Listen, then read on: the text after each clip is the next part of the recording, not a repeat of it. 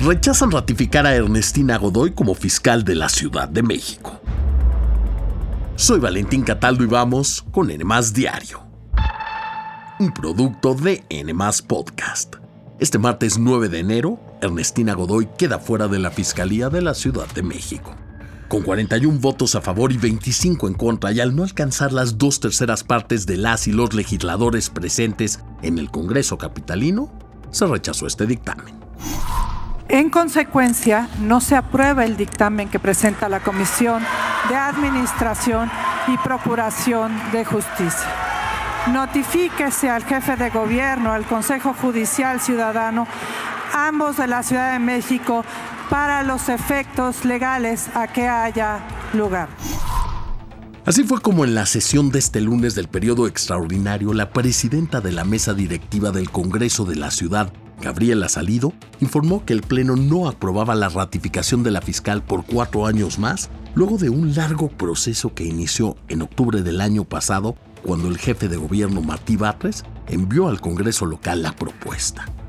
Este martes 9 de enero, por cierto, termina la gestión de Ernestina Godoy como fiscal de la Ciudad de México.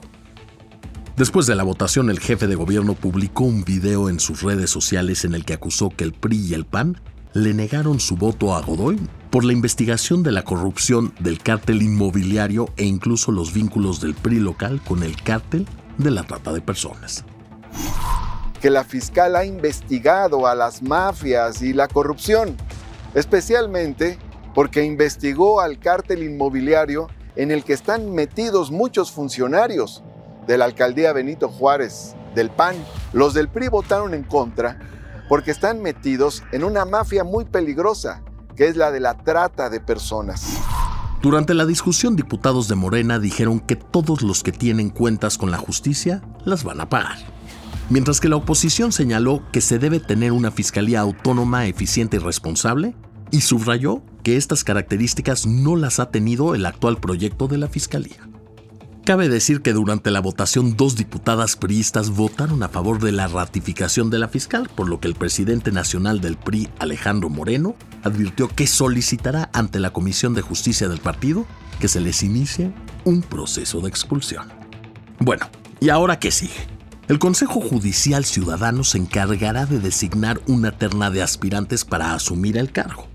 Una vez conformada dicha propuesta, se enviará al jefe de gobierno, quien en un periodo de 15 días deberá enviar al Congreso Capitalino su propuesta de designación de entre las personas que conforman esta terna.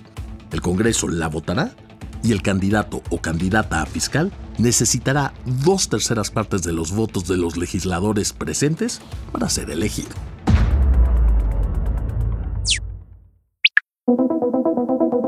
Y nos vamos a Ecuador, donde José Adolfo Macías Villamar, alias Fito, considerado el criminal más peligroso del país, escapó de la cárcel del litoral en Guayaquil. También yo debo mencionar que ahí se pudo percatar la, no presencia de uno de los eh, internos que, que permanecen en este centro de rehabilitación social. Así fue como este 7 de enero César Zapata, comandante general de la Policía de Ecuador, confirmó la fuga de Fito. Según la Fiscalía del país, este lunes se presentaron cargos por presunta evasión contra dos funcionarios penitenciarios que estarían involucrados en la fuga del líder del grupo delictivo Los Choneros. Además, fueron desplegados más de 3.000 integrantes de la Policía Nacional y las Fuerzas Armadas para localizar a Fito. Por su parte, Daniel Novoa, presidente de Ecuador, decretó un estado de excepción ante la situación de violencia y criminalidad. He dado disposiciones claras y precisas a los mandos militares y policiales para que intervengan en el control de las cárceles. Y a todo esto, ¿quién es Fito? Bueno, les cuento.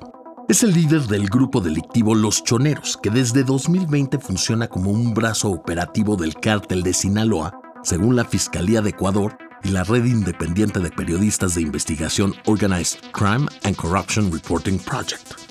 Los choneros también han sido vinculados al Frente Oliver Sinisterra de Colombia, otra organización criminal dedicada al narcotráfico. El nombre de José Adolfo Macías Villamar Fito cobró mayor relevancia en julio de 2023 cuando el candidato a la presidencia de Ecuador, Fernando Villavicencio, denunció que había recibido amenazas de muerte por parte de este criminal Y tan solo unos días después, el 9 de agosto, el candidato fue asesinado tras un acto de campaña. Cabe mencionar que Fito ha estado en prisión desde 2012, sentenciado a 34 años de cárcel por delincuencia organizada, narcotráfico y asesinato. Y antes de despedirnos, se nos fue una leyenda del fútbol mundial. Franz Beckenbauer falleció a los 78 años en Múnich, Alemania, y hasta el momento no se han revelado las causas de su muerte. Pero recordemos que terminó su carrera profesional con más de 100 goles. Beckenbauer, a quien le decían el Kaiser, ganó el Balón de Oro en 1972 y 1976 y fue considerado como uno de los mejores futbolistas de la historia. Además, consiguió dos mundiales con la selección de Alemania, uno como jugador en 1974 y otro al frente del equipo en 1990. Con el Bayern de Múnich, equipo alemán con el que jugó de 1965 a 1977, ganó la Copa de Europa, que hoy es conocida como Champions League, en 1974, 1975 y 1976. Y díganme una cosa, ¿qué jugadores creen que han estado al mismo nivel de Beckenbauer? Por favor, contesten nuestra encuesta en la sección de comentarios. Esto fue todo por hoy. Espero que tengan un gran martes y no olviden seguirnos, activar la campanita de notificaciones y visitar todas las redes de N. Nos escuchamos en el próximo episodio de N Diario, un producto de N Podcast.